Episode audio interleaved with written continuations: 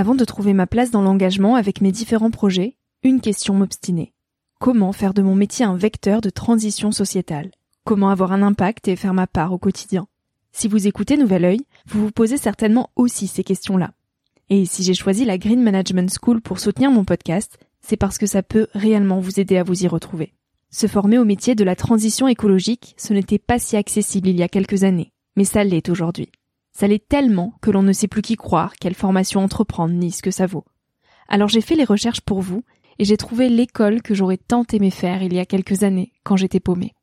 Des cours approfondis sur le climat, la biodiversité, l'agronomie, la géopolitique, mais aussi sur les modèles économiques vertueux, le tout dispensé par des spécialistes et des personnalités inspirantes.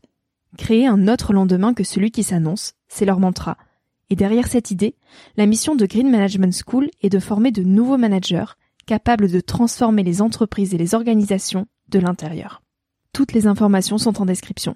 Merci à Green Management School de croire en Nouvel Oeil en soutenant cette saison de podcast.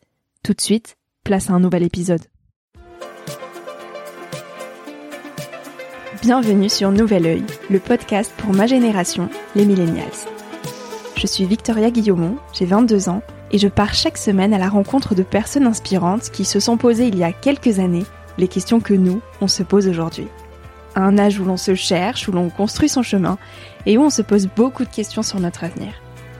Alors j'espère qu'écouter le parcours et les conseils de ces personnes qui ont rêvé, osé et qui ont de jolis messages à nous transmettre t'aidera à avancer d'un pied plus sûr dans la vie. Si tu souhaites m'encourager dans cette aventure, n'hésite pas à laisser un petit avis sur iTunes ou sur Apple Podcast et en parler autour de toi. Tu peux aussi m'écrire sur le compte Instagram Nouvel Oeil et retrouver tous les épisodes sur le site www.nouveloeil-podcast.com. Je t'invite maintenant à emprunter un nouvel œil pour regarder le monde sous un autre angle, pour te recentrer sur ce qui est essentiel et sur qui tu es pour t'aider à trouver ton chemin et surtout à oser.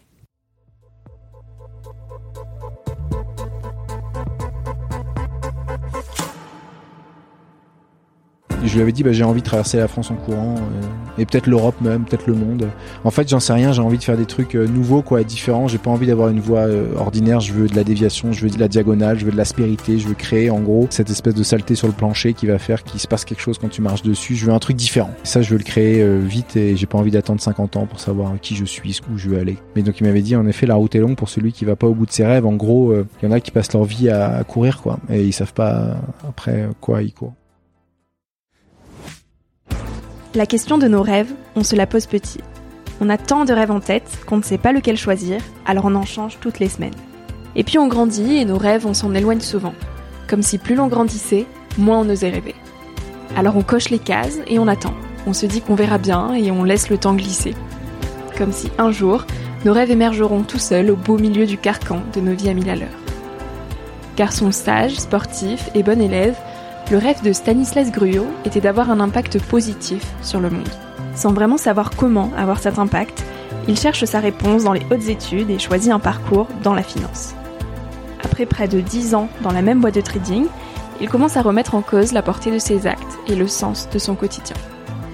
Stan trouve ses réponses dans le sport en faisant de l'ultra-endurance, il traverse la France en courant en 15 jours et se sent profondément vivant. Son impact positif sur le monde il l'aura, loin de la finance, avec Explora Project.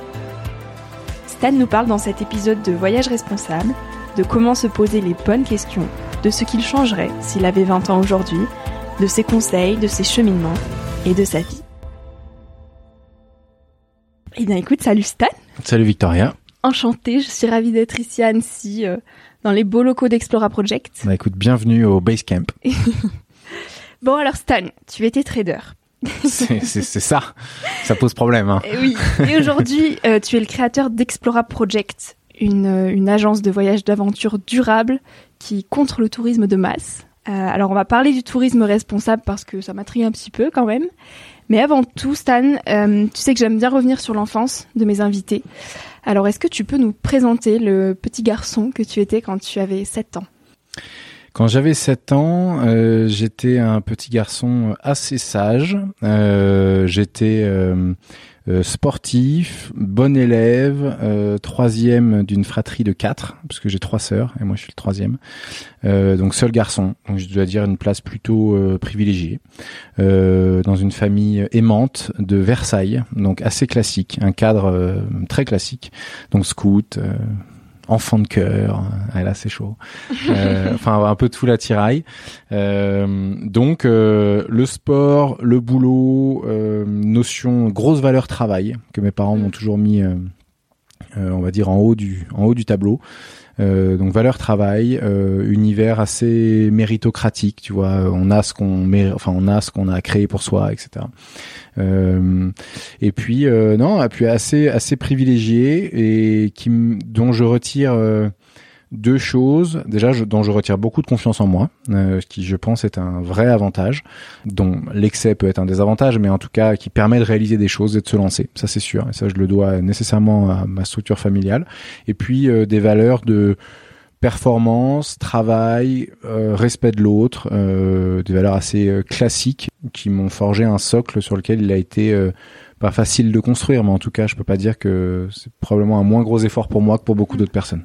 En quoi cette éducation, elle t'a apporté cette confiance que tu as aujourd'hui? Parce que c'était euh, un regard sur euh, ce que je faisais qui était euh, bienveillant et encourageant.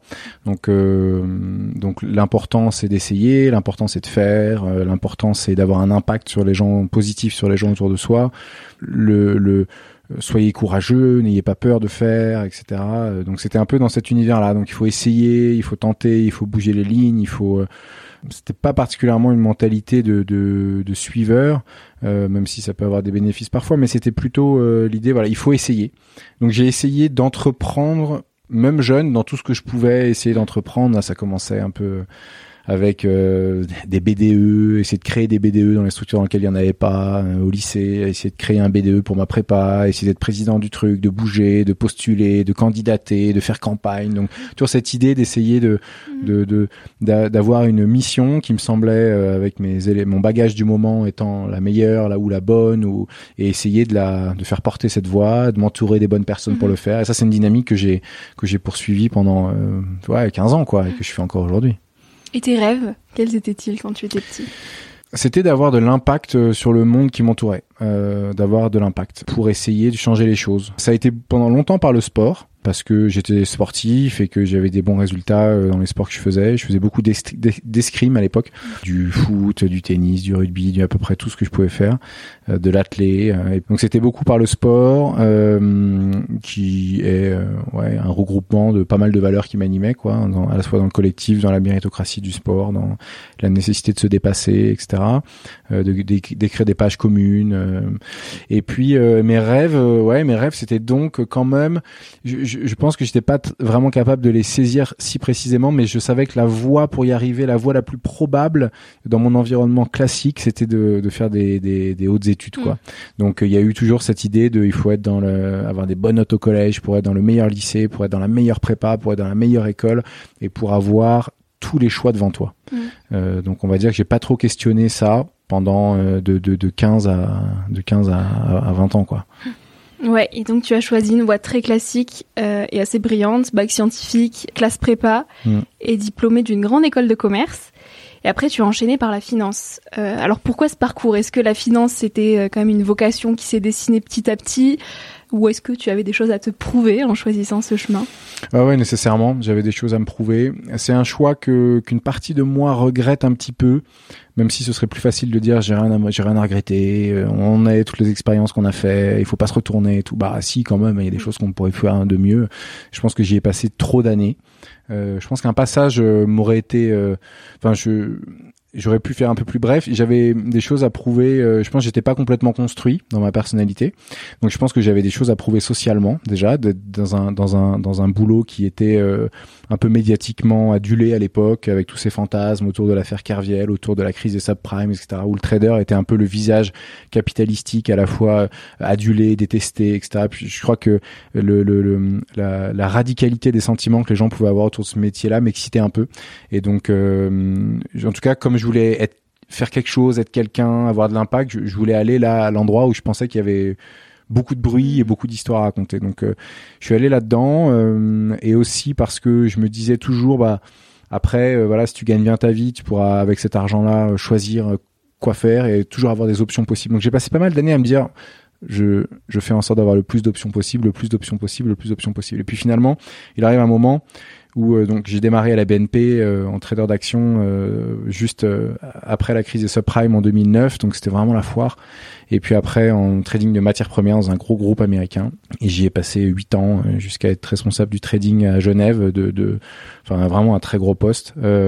Et du coup, ouais, il y a eu. Euh, après, ça va vite. Et puis après, euh, tes valeurs d'enfant, ah, tout est un peu moins sous contrôle, quoi. Euh, et, puis après, tu fais des des des, des, trade-offs, quoi, où tu fais des choix. T'as, j'ai rencontré ma femme, enfin qui était pas ma femme à l'époque, mais du coup, qui allait le devenir. donc, on peut pas peut pas tout questionner au même moment dans sa vie quoi. À un moment tu dis bon bah écoute euh, le boulot ouais euh, je sais que je, je, savais que je ferais pas ce boulot là toute ma vie. Mais est-ce que l'année où on projetait de se marier ou d'avoir des enfants ou autre est-ce que c'était l'année où j'allais poser madame et, bah non j'ai un peu attendu on va dire que ça se calme. Et, et puis euh, je crois que les avantages que j'avais à court terme dans ce métier-là euh, m'ont fait euh, m'ont fait un peu de patience quoi. Euh, mm. C'était hyper bien payé, donc du coup tu, tu tu te dis pas chaque jour il faut que je me barre quoi. Tu vois, tu te le dis par phase ou quand tu prends un peu de recul sur ta vie, mais c'est difficile de, de créer ces moments-là tout seul quoi. Souvent les gens ils prennent du recul sur leur existence quand ils ont des coups durs. Mm. Tu vois, on se dit mais en fait je relativise, j'ai eu le décès d'un proche ou un moment un truc hyper difficile dans ma vie, du coup bah j'essaie de me recentrer sur ce qui est vraiment important pour moi. Et je trouve que sans problème dans sa vie, c'est dur de le faire tout seul. Ben, moi, j'en ai pas. J'ai eu la chance de pas en avoir. Du coup, ça a un peu duré. Et, euh, et ça a été en fait un événement heureux, euh, plutôt à la naissance de ma première fille. Euh, et j'ai eu 30 ans et hum, j'ai fait 8 ans dans cette boîte et je me suis dit, wow, en fait, euh, ça, c'était un, un, un, élément déclencheur pour changer. Ouais. Mm-hmm. Bah très chouette, tu as anticipé du coup euh, ma question. Tu vois, j'allais te dire qu'il fallait des éléments de vie pour se poser les bonnes questions et j'allais te demander quel a été l'élément de vie pour toi. Merde, je t'ai spoilé ta question. la naissance de ta vie, c'est un, un, bel élément. Et donc à 20 ans, qu'est-ce qu'il te manquait pour être en mesure de prendre du recul justement sur ce choix qu'est la finance? Est-ce que tu penses qu'on doit euh, avoir mis les deux pieds dans un secteur pour réaliser que ça n'est pas pour nous? Ou est-ce que ces questions du sens, euh, on peut se les poser déjà à 20 ans? Non, mais c'est sûr, il il faut se les poser, il faut essayer de se les poser. Euh, en fait, je crois que ça dépend de sa personnalité. Moi, je suis, euh, je suis un, un, learning by doing, euh, donc j'ai besoin en fait de mettre les mains dedans pour mieux comprendre les, les sujets. C'est le cas aujourd'hui, hein, quand on a des projets et qu'on me dit euh, qu'est-ce qu'on fait ça, je dis bah vas-y file, euh, je jette un coup d'œil, vas-y on rentre dedans, vas-y on sort un, épisode, vas-y on essaye, bah vas-y balance un post là-dessus puis on voit quoi comment ça marche. Donc tout ça, ça m'a toujours travaillé. Donc j'ai l'idée pour moi, pour me rendre compte des choses, j'avais besoin de les vivre. Euh, je, je, je, comprends mieux les, je, je, comprends mieux les situations par les exemples que par la théorie. Voilà, ça c'est mon, mon, mode de pensée, et puis ça s'est appliqué aussi sur mes choix de vie. Après, euh, je crois que j'étais pas complètement formé, en effet, euh, euh psychiquement à l'époque, euh, que je j'avais pas eu le recul nécessaire sur les années euh, école qui euh, après les après on va dire les 18 ans de vie que j'ai fait jusqu'à la classe prépa qui était assez classique. Et puis j'ai pris une baffe dans la tronche en arrivant en école avec euh, où tout était décuplé, où on rencontrait, il y avait un mixage social qui, euh, bon, on peut pas dire qu'il soit immense dans l'école dans laquelle j'étais, mais néanmoins qui était plus important que mon microcosme versaillais, etc. Donc tout ça, euh, je l'ai pris un peu plein fouet. Il y avait tout était possible, c'était, il fallait aller vite, c'était maintenant, c'était machin, et, et donc j'ai eu du mal à, à un peu de cette période-là. Et donc j'ai fait un espèce de choix dans la continuité de cette espèce de tumulte un peu intuitif euh, qui m'ouvrait le plus de portes. Mais j'étais pas complètement formé, euh, j'étais trop dans l'action dans cette période-là pour être dans une phase d'analyse un peu, tu vois, de ce que je faisais. Donc, euh, et, mais j'aurais aimé peut-être être plus, peut-être plus ouvert à l'époque à, à d'autres points de vue et avoir un peu plus de recul, euh, écouter des médias ou des podcasts qui permettent ce recul-là, c'est sûr. Ouais. Et donc pour ceux qui sont en train de faire comme toi, qui ont 20 ans aujourd'hui et qui idéalisent peut-être le trading, euh, qu'est-ce que tu voudrais leur dire? Finalement, qu'est-ce que tu voudrais dire au Stan quand il avait 20 ans? C'est souvent euh, en fait le problème c'est quand les choix sont pris sans, sans que le cadre et l'intention soient fixés au moment de la prise de, de, de cette, de cette décision-là. C'est-à-dire qu'à partir du moment où euh, ce que j'aurais dû me dire, c'est dire bon voilà pourquoi est-ce que tu fais ça? Combien de temps penses-tu euh, pouvoir faire ça? Donc qu'est-ce que tu recherches avec cette expérience-là? Et quand est-ce que tu seras en mesure de te dire je l'ai trouvé ce que je cherchais? Et si tu fixes pas ce cadre-là dans les actions que tu prends, bah, le temps glisse en fait et euh, tu, tu ne sais même plus pourquoi tu fais ça en fait.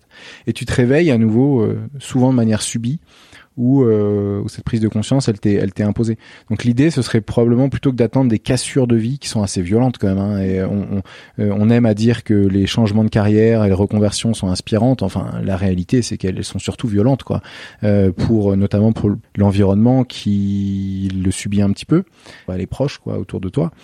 Donc idéalement, ouais, il faut se. J'aurais aimé me dire, écoute, tu fais ça pourquoi Pour gagner de l'argent? Ça veut dire quoi gagner de l'argent? Pour réaliser quel rêve? Donc tu as besoin de combien? Donc combien de temps il te faudrait euh, pour mieux te connaître, euh, sur quels aspects est-ce que tu te sembles encore jeune et pas à l'aise, donc euh, quel type de situation ou de valeur t'aimerais que cette que cette expérience te permette de, combler, etc., etc. Ça, je, ça, ça je l'ai pas fait, tu vois, et, je me suis réveillé dix ans après, quoi. Et donc aujourd'hui, tu es le créateur d'Explora Project, une agence de voyage d'aventure, comme je le disais tout à l'heure. Ouais. Et c'est pas un hasard parce que tu as depuis longtemps cet attrait pour le sport, tu nous le disais au début les défis, les aventures un peu farfelues.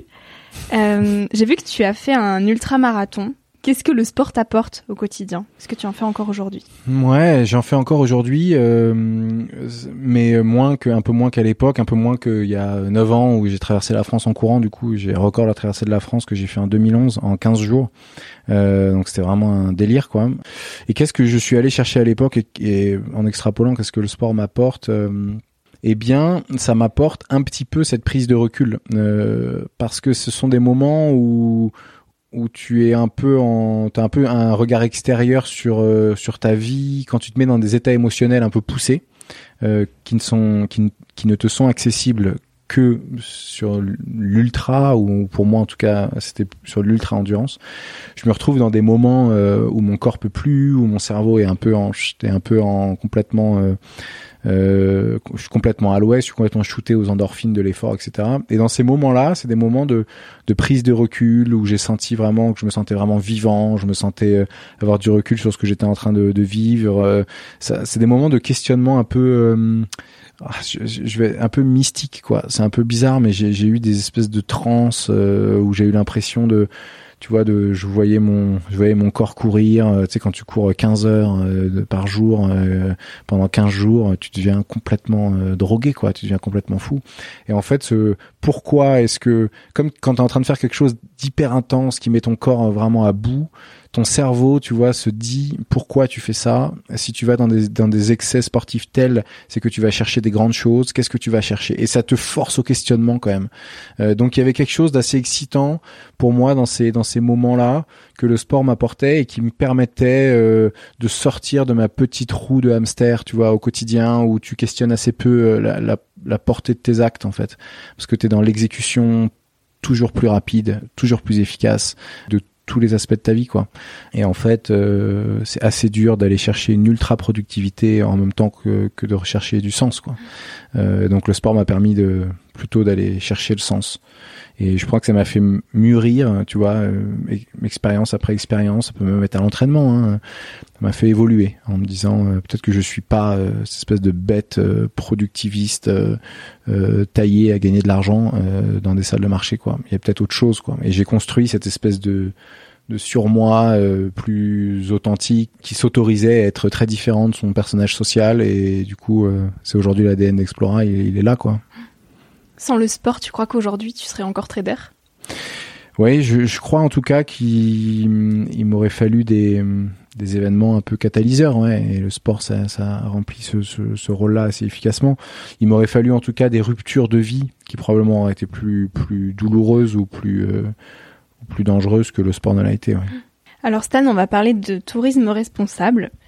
Euh, donc c'est drôle parce que même à les prononcer, tu vois là, c'est deux mots qui vont pas trop ensemble, tourisme et responsable. Alors ça m'intéresse assez parce que euh, je suis une grande amoureuse des voyages et je sais que les jeunes sont de plus en plus nombreux aussi à aimer voyager, euh, que ce soit pour les échanges universitaires ou autres. Mais forcément, voyage environnement, ça fait pas copain copain. alors explique-nous Stan, comment on peut voyager responsable? Oui, euh, c'est vrai que c'est une, euh, ça peut paraître euh, comme une, belle oxymore.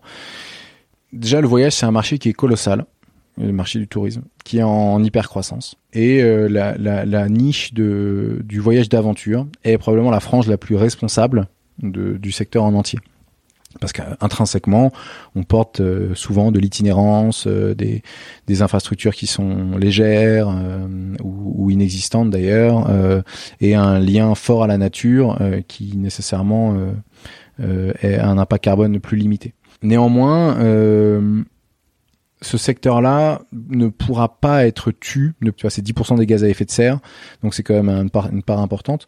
Euh, mais euh, on s'est dit qu'il y avait une manière de bien le faire et que notre secteur, en France en tout cas, était euh, depuis des dizaines et des dizaines d'années géré par des mastodontes qui n'ont absolument rien fait ou peu de choses pour réduire cet impact carbone.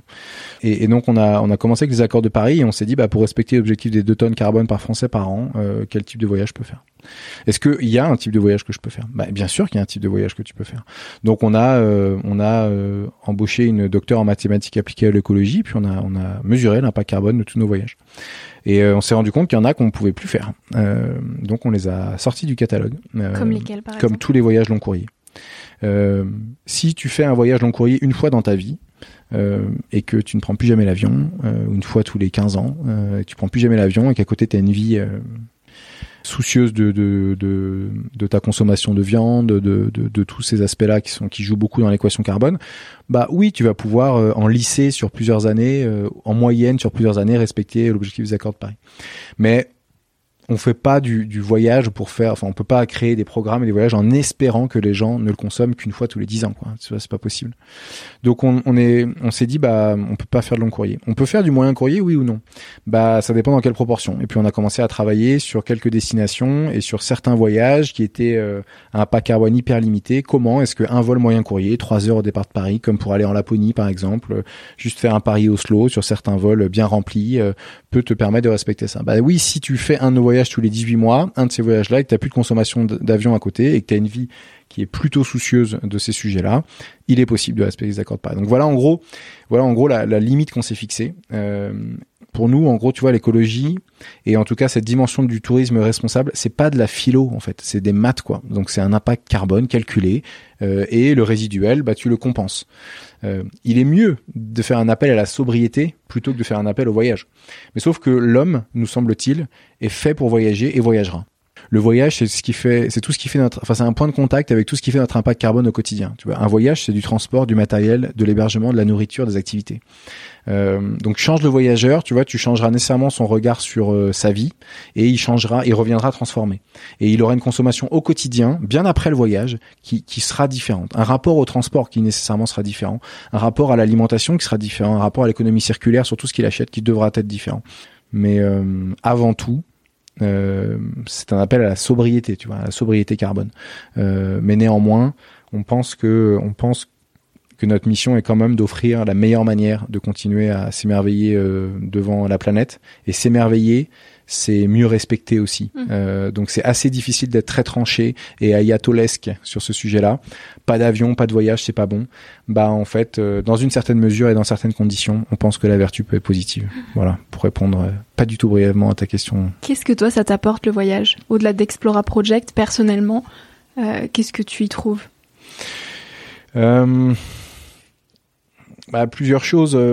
moi, j'ai une définition du voyage qui qui est tout ce qui te sort en fait de de ce que tu es au quotidien. Euh, donc en fait, c'est aller te t'exposer l'âme euh, à à des inconnus. Euh, ça peut être des inconnus. Euh, de, de, toi-même euh, quand tu es dans un dépassement physique et que ce voyage nécessite un dépassement physique du coup du coup tu te découvres dans des dans des états où tu n'as jamais été ça peut être découvrir des, des cultures des échanges des sentiments des impressions des paysages qui te qui te font ressortir des traits de ta personnalité euh, et, et, qui te font questionner qui tu es ou qui tu es as a group, quoi, tu vois, si tu mhm. voyages à plusieurs.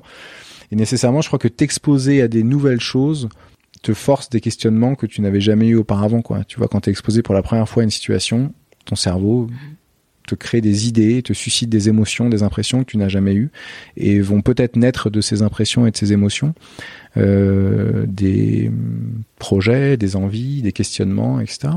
Donc alors après on pourrait extrapoler ça aussi au paradis artificiel, tu vois, qui était. Mais il y en a un qui est bon pour la santé et puis l'autre qui ne l'est pas. Mais euh, sinon, ceux qui disent bah, je veux créer des expériences euh, de paradis euh, artificiel pour mieux me connaître, bah tu vois, c'est quelque chose que je comprends. C'est pas quelque chose que je cautionne parce qu'à côté tu te détruis. Euh, sur d'autres sur, tu vois tu, tu, détruis ton organisme mais néanmoins je, je c'est acceptable pour moi dans la logique hmm. qu'est-ce qui t'a ouvert au voyage? Est-ce que ça vient de ton éducation que déjà tes parents t'amenaient un petit peu à droite à gauche ou est-ce que tu as toujours eu cette âme d'aventurier en toi mmh, Non, mes parents nous ont fait voyager. Euh, c'est une famille un peu nombreuse quand même, et, euh, et du coup euh, pas énormément ou pas très loin de, de, France, un peu en Espagne, en Corse qui est encore la France, un peu en Italie, voilà, mais pas super loin. Donc euh, pas particulièrement. C'est même pas trop en réaction à ça, je pense.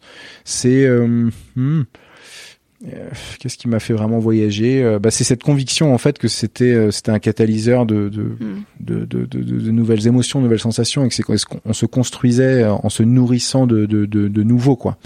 Euh, et ça, ça, ça vaut pour des nouveaux univers musicaux, des nouveaux bouquins, des nouveaux auteurs, des nouveaux types de films, des nouvelles relations, des nouveaux cercles de potes. Tu vois, on a tous eu cette expérience de te pointer, à, de, de sortir d'une soirée avec ses meilleurs potes et dire ouais ils sont cool, mais tu vois, on tourne entre nous, quoi. Et un jour, tu te retrouves à une, une teuf où tu devais pas être. Tu vois, il y avait aucune aucune raison logique que tu y sois. Tu t'y retrouves et tu te dis, bah, qu'est-ce que c'était riche en fait en échange? Et, et et donc voilà, tu peux extrapoler ça en te disant, se confronter à l'inconnu et au nouveau te permet quand même de faire ressortir de toi des des petits morceaux d'inconnu et qui vont être probablement des premières briques de création de quelque chose de nouveau, quoi. Je suis allée fouiller un petit peu dans les archives. J'ai fait mes petites recherches pour euh, m'immiscer dans ta vie privée. Oh là là là. Et il paraît que hum, qu'il y a une phrase de Serge Girard qui te plaît beaucoup, euh, qui est la route est longue pour celui qui ne va pas au bout de ses rêves. C'est exact. Qu'est-ce qu'elle représente pour toi cette phrase? Ouais, c'est euh, Ouais, Serge, ouais, je vais pas refaire l'histoire de Serge Girard, mais c'est une rencontre qui m'a pas mal bouleversé. Euh, qui était un grand coureur à pied euh, français qui a traversé tous les continents euh, en courant. Et euh, j'ai fait un, morceau de, enfin la première étape de son tour de l'Union européenne à pied parti du stade Charletti, puis on avait fait 70 ou 80 bornes ensemble en courant. Et c'est lui qui m'a, euh, je lui avais dit, bah, j'ai envie de traverser la France en courant, euh, et peut-être l'Europe même, peut-être le monde. En fait, j'en sais rien, j'ai envie de faire des trucs euh, nouveaux, quoi, différents. J'ai pas envie d'avoir une voie ordinaire. Je veux de la déviation, je veux de la diagonale, je veux de l'aspérité, je veux créer, en gros, cette espèce de saleté sur le plancher qui va faire qu'il se passe quelque chose quand tu marches dessus. Je veux un truc différent. Euh, je et, et, ça, je veux le créer euh, vite et j'ai pas envie d'attendre 50 ans pour savoir qui je suis, où je veux aller, etc. Mais bon, ok, euh, ben tu sais, et, il me l'avait dit, et, j'ai retrouvé ça sur la couverture d'un de ses bouquins après. Mais donc il m'avait dit, en effet, la route est longue pour celui qui va pas au bout de ses rêves. En gros, il y en a qui passent leur vie à, à, courir, quoi, et ils savent pas après quoi ils courent. Et il m'avait dit à l'époque, moi je sais pas après quoi je cours, et donc probablement je cherche encore. Euh, à ce rythme-là, il faudrait que je trouve, sinon je vais mourir de, de course. Et il n'est pas décédé, mais il fait encore des trucs, euh, un peu seul dans son coin. Euh, en, comme un gars qui cherche encore. Et donc j'ai toujours, quand je lis des trucs sur lui, un tout petit peu cette, euh, pas cette tristesse, mais je me dis putain, en fait, il sait pas encore ce qu'il cherche et c'est sans fin. En fait, il y a plus de but et on est en... et, et, donc euh, donc voilà, donc je me suis toujours demandé et je reviens à l'intention des choses, tu vois pourquoi tu fais ça, jusqu'où tu vas, ça va aller et qu'est-ce que tu veux, ouais, qu'est-ce que tu vas chercher. Donc maintenant, quand je me fixe des défis, je me dis pas, euh, c'est juste, euh, enfin, j'essaye de, tu vois, de, de, cadrer un peu l'intention de ce que je suis en train de faire pour pas me laisser prendre dans un, dans une recherche de, de ce qui est beau, c'est la route, et puis je sais pas ce que je vais chercher, etc. Parce que du coup, tu, bon, bref, je suis en train de, je suis en train de divaguer, mais ouais, euh, je trouve, c'est intéressant de se poser la question de, question, la question de ses rêves. Qu'est-ce qui toi t'inspire au quotidien? Alors, je sais, ouais, ce qui m'inspire, c'est euh, le courage, je pense, de ceux qui, euh, le, courage de tracer des voies quand même, euh, tu vois, ou de faire des choses qui sont un peu pionnières. dans l'aventure, évidemment, une espèce de fascination quand même pour les explorateurs. Hein. À la base du projet Explora, c'est quand même l'idée, c'est d'offrir à chacun la possibilité d'être un peu son explorateur d'une vie pendant quelques jours de son existence. Euh, et il y a euh, aussi par extrapolation les, les, les, entrepreneurs, tu vois, qui se disent bah je vais créer de rien, je vais révolutionner un marché, je vais changer la manière dont on fonctionne. Je vais alors je saurais pas dire que c'est notre cas, hein, j'en sais rien, mais en tout cas j'essaye. On, c'est ceux qui, qui sont allés, euh, qui ont qui ont pas cherché la voie facile, tu vois, à la base, qui sont allés par la voie anormale. Euh, cette voie anormale pour euh, dans, dans le dans le sommet qui est euh, dans, dans son, chacun a son sommet et sa quête, mais aller rechercher la voie anormale, de pas avoir peur de la de la difficulté, et parfois pendant longtemps. Il y a des gars qui ont des entrepreneurs qui ont creusé leur, euh, leur sujet pendant des années, des années, des années, puis 15 ans après, le truc marche. Bah, Amazon, quoi, par exemple. Mm, mm. Bon, c'est un exemple un peu phare, mais il, les, nombre d'entrepreneurs qui, sont besogneux dans leur coin et qui sont convaincus d'apporter quelque chose, ça, ça, je trouve que c'est super inspirant. Euh, donc toujours pareil, essayer d'avoir un impact qui dépasse notre propre existence, quoi. Très chouette. Stan, qu'est-ce que tu voudrais dire aux jeunes qui nous écoutent aujourd'hui? Et bien d'aller chercher ces, ces inconnus, ces zones, euh, ces, ces zones d'inconfort, ces rencontres, ces lectures, ces podcasts, ces écoutes, ces lieux, c'est ce regard sur les choses euh, qui qui crée des émotions nouvelles en soi et qui sont euh, les premières briques et l'ADN euh, qui est un joyau euh, pour aller créer des nouvelles choses et trouver des nouvelles idées pour trouver des solutions à notre seul combat quoi qui est le réchauffement climatique, ses conséquences sur le vivant, qui on va devenir. Euh, et ça, c'est vraiment, euh, un, à mon avis, un quart de siècle décisif, tu vois, pour notre euh, espèce. Et, et donc, les solutions, je pense, seront nécessairement assez radicales et seront plutôt dans ta génération que celle de nos, de nos aïeux. Donc, aller se confronter à, à l'étincelle du nouveau pour essayer de faire émerger des, des projets qu'ils sont quoi. J'ai peur qu'on finisse sur une note négative, mais euh, mais est-ce que tu as confiance ou pas euh, en l'avenir de la ah ouais, planète? bah, ah, Moi, je suis assez optimiste. Ouais. Moi, je suis très optimiste. Je c'est le verre à moitié plein. Euh, moi, je suis positif sur les, je suis positif sur la, la tournure des événements. Je pense qu'il y a une, toujours une manière de, de, de de, de, renverser les choses, etc. Et je l'ai toujours fait pour ma propre vie. Euh, je me suis jamais laissé aller. Et je crois d'ailleurs qu'il y a une énorme prime à ceux qui se laissent jamais aller et qui, euh, même dans les situations très compliquées, euh, euh, insuffle le, le, le, positivisme autour d'eux. Donc, moi, je pense que le, le, mieux que je puisse faire dans mon existence, c'est pas de faire des bonnes choses moi-même, c'est d'essayer d'insuffler cette, cet esprit-là au maximum de gens autour de moi, qui eux vont faire des choses, essayer d'apporter cet esprit positif, cet esprit de, de, de cet esprit de il faut faire quoi, il faut pas avoir peur. Euh, je vais pas boucler sur une note trop cato, mais c'est Jean-Paul II qui disait non abbiate paura, tu vois, c'est n'ayez pas peur quoi. Il disait en fait c'est une génération qui, qui flippe quoi de faire des choses. Et j'ai super confiance que votre génération porte beaucoup plus cet idéal du, du de, de, de l'action que la nôtre et que celle qui vous ont précédé. Donc euh, donc je suis carrément confiant, euh, vraiment confiant. Ouais, j'ai fait des enfants, donc j'ai confiance quand même de, de notre capacité à ce que leur monde à elle, à elle deux aujourd'hui soit, soit mieux que le nôtre, quoi. Parfait, bah on finit sur une belle note positive bah, du coup. Merci beaucoup Stan. Merci Victoria, merci à toi. Merci à toi d'avoir écouté l'épisode jusqu'ici. J'espère que ce moment t'a inspiré, questionné ou fait rêver d'une manière ou d'une autre. Si tu souhaites retrouver les notes de cet épisode et suivre toutes les aventures de Nouvel Oeil, retrouve-moi sur le site internet Nouvel Oeil Podcast aussi, tous les mois, je t'écris sur la newsletter de Nouvel Oeil. J'y partage des inspirations, des nouvelles, des astuces et des petites choses qui font notre quotidien. Tu peux t'y inscrire sur le site. Si tu souhaites m'écrire pour me poser des questions, me faire des suggestions d'invités ou me donner ton avis, tout simplement, tu peux le faire directement via Instagram sur la page Nouvel Oeil. Je réponds à tout et ça me fait toujours énormément plaisir de recevoir vos messages. Aussi, dernière petite chose, si tu souhaites m'encourager dans cette merveilleuse aventure, la meilleure manière de m'aider, c'est tout simplement d'en parler autour de toi, de partager cet épisode s'il t'a plu et de me laisser un petit avis sur Apple Podcast euh, ou iTunes. Ça prend vraiment deux minutes, promis, et je t'assure que ça fait toute la différence. Euh, si on en est là aujourd'hui, si Nouvelle Oeil grandit autant chaque semaine, c'est grâce à vous, grâce à vos avis, euh, grâce à ceux qui ont relayé l'aventure et qui m'encouragent chaque jour. Alors un immense merci pour tout ça. Je te dis à la semaine prochaine pour de nouvelles aventures et en attendant, savoure la vie comme il se doit et fais des choses folles.